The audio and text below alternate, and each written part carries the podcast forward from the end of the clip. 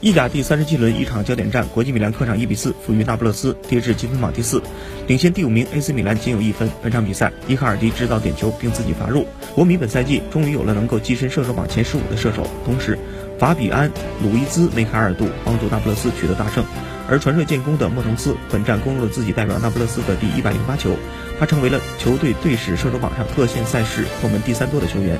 随着本轮 AC 米兰取胜，国米惨败亚特兰大和罗马战平，意甲的争四悬念保持到最后一轮。最后一轮，理论上还有四支球队将为两个欧冠名额展开论战。